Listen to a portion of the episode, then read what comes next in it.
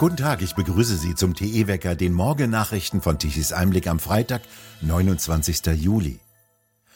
Offenbar kommt heftige Bewegung in die Diskussion um die Energiewende, vor allem um die Nutzung der restlichen Kernkraftwerke. In München forderte der Chef der Freien Wähler, Hubert Aiwanger, eine Reaktivierung stillgelegter Kernkraftwerke. Mit jedem Kernkraftwerk am Netz könne man die Verstromung von Gas vermindern, sagte er in einem Interview mit der Welt. Wenn beispielsweise das stillgelegte Kernkraftwerk Gundremmingen wieder angeschaltet werden würde, könnte Atomstrom nach Frankreich geliefert werden, anstatt aus Erdgasspeichern Gas zu entnehmen und daraus mit Gaskraftwerken Strom zu produzieren. Aiwanger wörtlich in dem Interview, anstatt darüber nachzudenken, sagt die Bundesregierung lieber, wir sollten im Winter kalt duschen.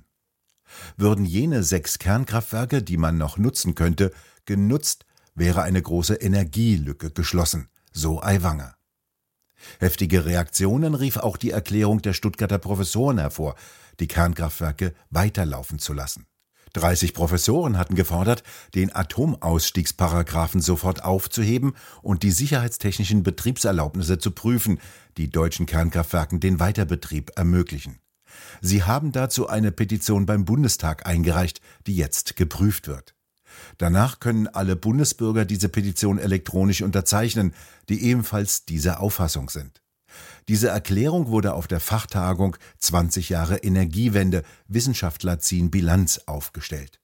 André Tess, Professor für Thermodynamik, einer der Initiatoren dieser Erklärung. Ich erhoffe, dass die Grünen einen Erkenntnisprozess durchlaufen, der darin besteht, dass die Kernenergie aufgrund ihrer CO2-Freiheit einer von mehreren Bestandteilen eines klimaneutralen Energiesystems der Zukunft sind. Die Grünen zitieren immer gern die Beschlüsse des Weltklimarates, allerdings weniger gern die Passagen, in denen der Weltklimarat IPCC auf die Kernenergie als ein Instrument des Klimaschutzes hinweist. Und ich plädiere dafür, bei allen Parteien einen Lernprozess durchzuführen und die Aussagen des Weltklimarates IPCC und übrigens auch die Einordnung der Kernenergie als nachhaltige Energiequelle durch die Taxonomie der Europäischen Union ernst zu nehmen.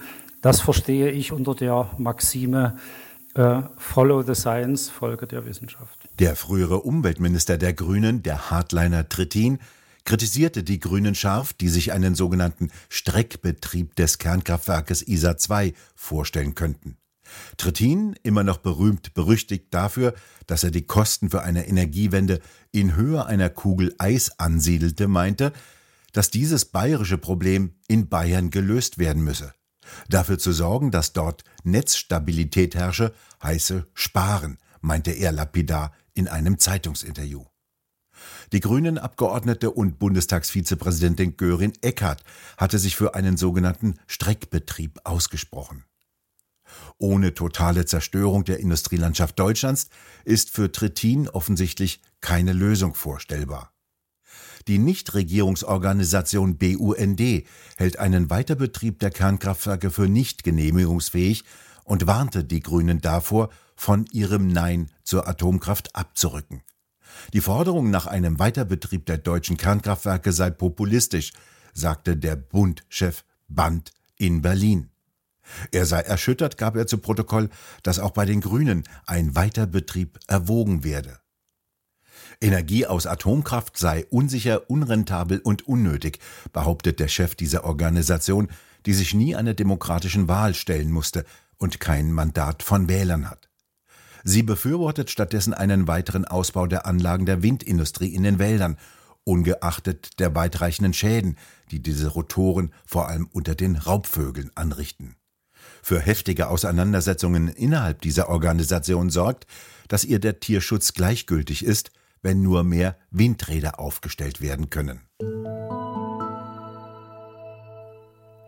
Es sollte ein sogenannter Bürgerdialog werden. Der grüne Wirtschaftsminister Habeck wollte in Bayreuth mit den Bürgern in einen Dialog treten, doch die wollten offenbar nicht so recht.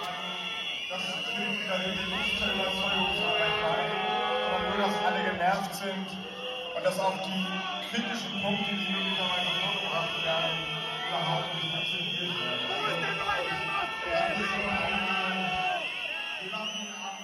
So hörte es sich an, als gestern Donnerstagabend Habeck in Bayreuth den Kurs der Bundesregierung rechtfertigen wollte. Er wurde unter anderem als Kriegstreiber ausgepfiffen. Die Wurzel der stark gestiegenen Energiepreise sei der russische Angriffskrieg auf die Ukraine, versuchte Habeck zu erklären. Mit keinem Wort erwähnte er die Energiewende, bei der die Grünen sämtliche Kraftwerke abschalten. Weil ich zu wissen glaube, welche Belastungen da kommen können, bin ich klar auf der Seite, da großzügiger sein, kam es aus dem früheren Kinderbuchautor und heutigen Großverdiener heraus. Auf einem Plakat in der Menge stand zu lesen, Herr Habeck findet Deutschland zum Kotzen. Oder ist es andersherum? Lasst uns 100.000 Windräder schaffen. Davon träumt nicht nur Claudia Kempfert, jene Windradlobbyistin beim Deutschen Institut für Wirtschaftsforschung, die das für die Lösung der Energieprobleme hält, sondern das ist mittlerweile auch offizielles Ziel grüner Politik. Zwei Prozent aller Flächen in Deutschland sollen in den kommenden zehn Jahren mit Windrädern zugepflastert werden. Für die Stromversorgung werden sie nicht allzu viel beitragen können, wenn der Wind nicht weht, und das tut er oft. Sie sollen sauber sein und umweltfreundlich, regenerativ und erneuerbar, wie es so schön physikalisch falsch heißt. Doch immer mehr stellt sich heraus, so umweltfreundlich sind die gigantischen Maschinen der Windindustrie nicht. Weder bei der Herstellung noch beim Bau in die Wälder und beim Betrieb. Denn sie entziehen dem Wind Energie. Welche Folgen das auch auf das Klima haben kann, darüber gibt es bisher nur wenige Erkenntnisse. Frank Hennig hat für Tichys Einblick zusammengestellt, welche bekannten und gesicherten Informationen es dazu gibt. Zunächst, es gibt äh, keine Energie, die verloren geht. Energie wird immer noch gewandelt, immer nur gewandelt. Jegliche Naturenergie wird in natürlichen Kreisläufen verwendet und wenn man aus diesen natürlichen Kreisläufen Energie entzieht, hat das natürlich Folgen. Äh, wir bräuchten nicht drüber sprechen, wenn wir 100 Windkraftanlagen im, im, im Land hätten. Das wäre offensichtlich unerheblich. Wir haben aber 30.000 allein in Deutschland, europaweit etwa die doppelte Anzahl. Und wenn man sich die Wetterentwicklung betrachtet, von unserer Wetterküche im Atlantik ausgehend bis hin zu uns, dann äh, sieht man äh, Massen von Windkraftanlagen, die sozusagen dem Wind im Weg stehen und kinetische Energie entziehen und dadurch äh, den Wind abschwächen. Es gibt internationale Studien, Chinesen, chinesische Wissenschaftler sagen sogar, dass die gesamte Nordhemisphäre von einer Windabschwächung betroffen ist. Die Amerikaner haben das untersucht für die Bereiche großer Windparks. Und in Deutschland bestätigt zumindest der Wetterdienst, ähm, dass es hier im Bereich Norddeutschland äh, sinkende Windgeschwindigkeiten gibt und eine durchschnittlich, einen durchschnittlich äh, gestiegenen Luftdruck. Äh, die Frage ist die der quantitativen Bewertung und anderer Einflüsse. Es kann natürlich sein, dass wir hier auch äh, mittelfristigen Klimaschwankungen unterliegen. Es gibt äh, windschwache Jahre und windstarke Jahre, die manchmal auch hintereinander auftreten. Also es ist ein breites Forschungsfeld und die Forschung steht an dieser Stelle noch gänzlich am Anfang und wird zumindest in Deutschland auch nicht unterstützt. Mehr dazu hören Sie morgen in unserem TE-Wecker am Wochenende. Auf heftige Kritik stieß der Besuch des saudischen Kronprinzen Mohammed bin Salman in Europa. Der französische Präsident Macron speiste mit ihm im Pariser Élysée-Palast.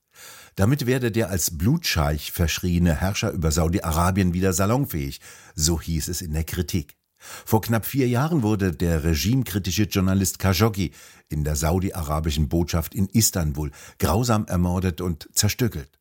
Den Auftrag zu diesem Mord an seinem früheren Gefolgsmann und späteren heftigen Kritiker soll nach Einschätzung eines US-Geheimdienstes Bin Salman direkt gegeben haben. Seit diesem Mord im Herbst 2018 war Bin Salman weitgehend vom Westen isoliert. Am Dienstag bereits hatte der Regierungschef von Griechenland ihm einen warmen Empfang in Athen bereitet. Audi war bisher als Hersteller von Autos bekannt. Jetzt bemüht sich das Unternehmen auf das Feld der gendergerechten Sprache. Früher begann der Vorsprung bei der Technik, heute beginnt der Vorsprung angeblich im Kopf, will Audi in einer Broschüre weismachen und mangelnde technische Kompetenz durch sogenannte gendersensible Sprache wettmachen. Der Bayerische Rundfunk hatte gerade eine bittere Pleite erlitten, beim Versuch, harmlose Schüler vom sogenannten Gendern zu überzeugen, wie auf der Webseite von Tichys Einblick berichtet wird. Jetzt will Audi in einem Leitfaden das Geschlecht unsichtbar machen mit genderneutralen Personenbezeichnungen. Seinen 87.000 Mitarbeitern will die Broschüre weismachen, welche Vorbildfunktion sie haben. Die mögen das mitunter nicht einsehen und wehren sich sogar vor Gericht dagegen, dass ihre Namen mit Genderformulierungen veralbert werden. Wie spreche ich nun Kolleginnen und Kunden und Geschäftspartner und Geschäftspartnerinnen in Briefen und in E-Mails an, wird in der Broschüre gefragt. Die Details erspare ich mir. Dieser Sprachmüll kommt mir nicht über die Lippen, da sind sie bei den öffentlich-rechtlichen besser aufgehoben. Die Audi-Broschüre jedenfalls wartet mit der Weisheit auf, dass 2004 das Wort Bundeskanzlerin neu im Duden erschien. Davor habe es nur das Wort Bundeskanzler gegeben. Könnte dies, vorsichtig gefragt, damit zusammenhängen, dass es zuvor keine Bundeskanzlerin gegeben hat? Und so richtig erfolgreich scheint diese Schaffensperiode der Kanzlerin ja nicht gewesen zu sein, wie man am derzeitigen Zustand der Bundesrepublik erkennen kann. Wäre der Autohersteller bei seinem Leisten geblieben. Besser wäre es gewesen, sowohl für die Autos als auch für die Sprache. Teuer genug jedenfalls war die Herstellung dieses Leitfadens für gendersensible Sprache allemal.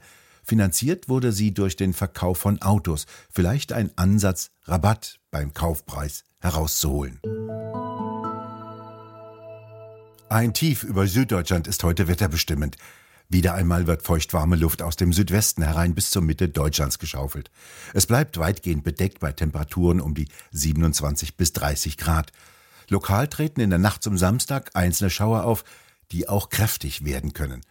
Am Samstag bleibt es im Osten ebenfalls unbeständig mit Wolken und Regen, der auch mal kräftiger ausfallen kann. Vor allem im bisher recht trockenen Osten können lokal kräftige Schauer auftreten, auch in den Gebieten, die von den Waldbränden betroffen sind. Doch wo das genau geschieht, darüber lassen die Wettermodelle jetzt noch keine Aussage zu. Im Westen bleibt es eher trocken und warm.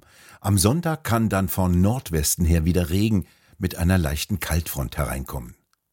Mitte der kommenden Woche jedenfalls sieht es so aus, dass wieder recht heiße Luft aus dem Südwesten hereinströmt, allerdings nur recht kurz, und danach kommt wieder von Nordwesten kühlere Luft bei der nächsten Kaltfront herein. Wir bedanken uns fürs Zuhören. Schön wäre es, wenn Sie uns weiterempfehlen. Weitere aktuelle Nachrichten lesen Sie regelmäßig auf der Webseite tichiseinblick.de.